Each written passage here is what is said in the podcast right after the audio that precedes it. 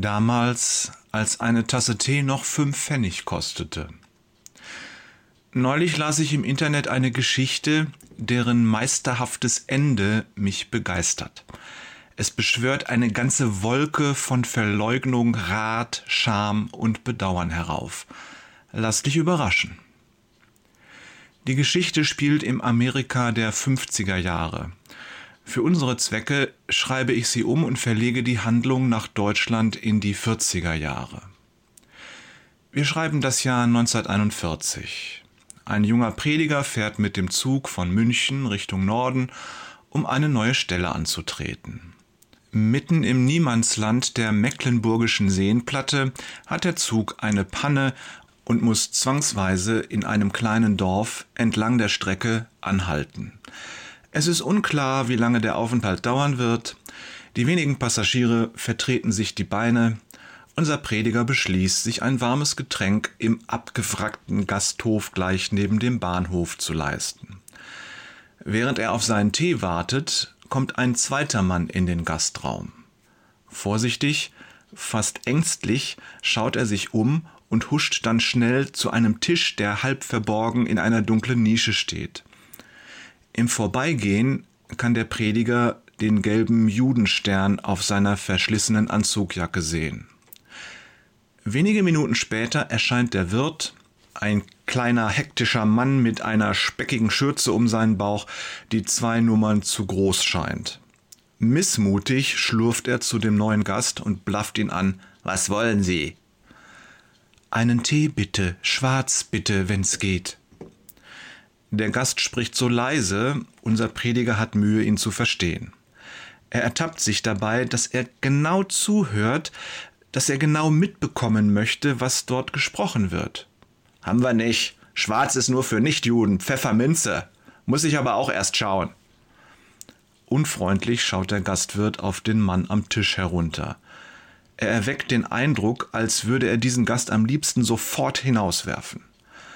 Verächtlich spuckt er neben sich auf den Boden. Unser Prediger hat kurz den Impuls, eine zweite Tasse schwarzen Tee zu bestellen und sie einfach abzugeben. Dann ein Glas Pfefferminztee, bitte. Schüchtern hebt der jüdische Gast den Blick. Wie gesagt, muss ich schauen. Abwartend und die Hände in die Hüften gestemmt, starrt der Gastwirt ihn an. Sein Gesichtsausdruck ist angespannt, die Lippen zu einem dünnen Strich zusammengepresst. Unwillig dreht er sich schließlich um und verschwindet durch eine knarzende Tür in den dunklen Raum dahinter. Unser Prediger ringt mit sich, ob er den anderen Gast an seinen Tisch einladen soll. Während er noch abwägt, ob es vielleicht besser wäre, zum Gast an den Tisch zu gehen, kommt der Gastwirt wieder hinein. In der Hand hält er ein siffiges Glas mit einer trüben Flüssigkeit, aus der ein paar grüne Strunken ragen. Ohne seinen Gast anzusehen, stellt er das Glas grob auf den Tisch. 20 Pfennig. Der Prediger sieht, dass der jüdische Gast um Fassung ringen muss. Aber das ist ja Wucher. Überall anders kostet ein Tee nur fünf Pfennig und das ist dann auch noch schwarzer. Erschrocken verstummt er. Es ist, als ob ihm schlagartig zu bewusst kommt, wo er ist und welchen Status er hier hat. Der Wirt läuft rot an. Sein Gesicht verzieht sich zu einer hasserfüllten Grimasse und mühsam quetscht er seine Drohung hervor. Zahl jetzt, du Jude, oder ich zeig dich an. Zitternd legt der Mann 20 Pfennige auf den Tisch. Eine der beiden Münzen fällt ihm dabei auf den Boden. Leise klickernd rollt sie auf dem harten Fliesenboden in die Mitte des Gastraums. Mit rot unterlaufenen Augen starrt der Gastwirt ihn an. Als der Mann sich aus der Bank quetscht, um die Münze zu holen, berührt er den anderen leicht an der Schulter. Angewidert springt der Wirt zurück und keift: Jetzt hol schon das Geld, ich hab nicht den ganzen Tag Zeit. Unser Prediger sitzt wie erstarrt auf seinem Platz und beobachtet das Schauspiel.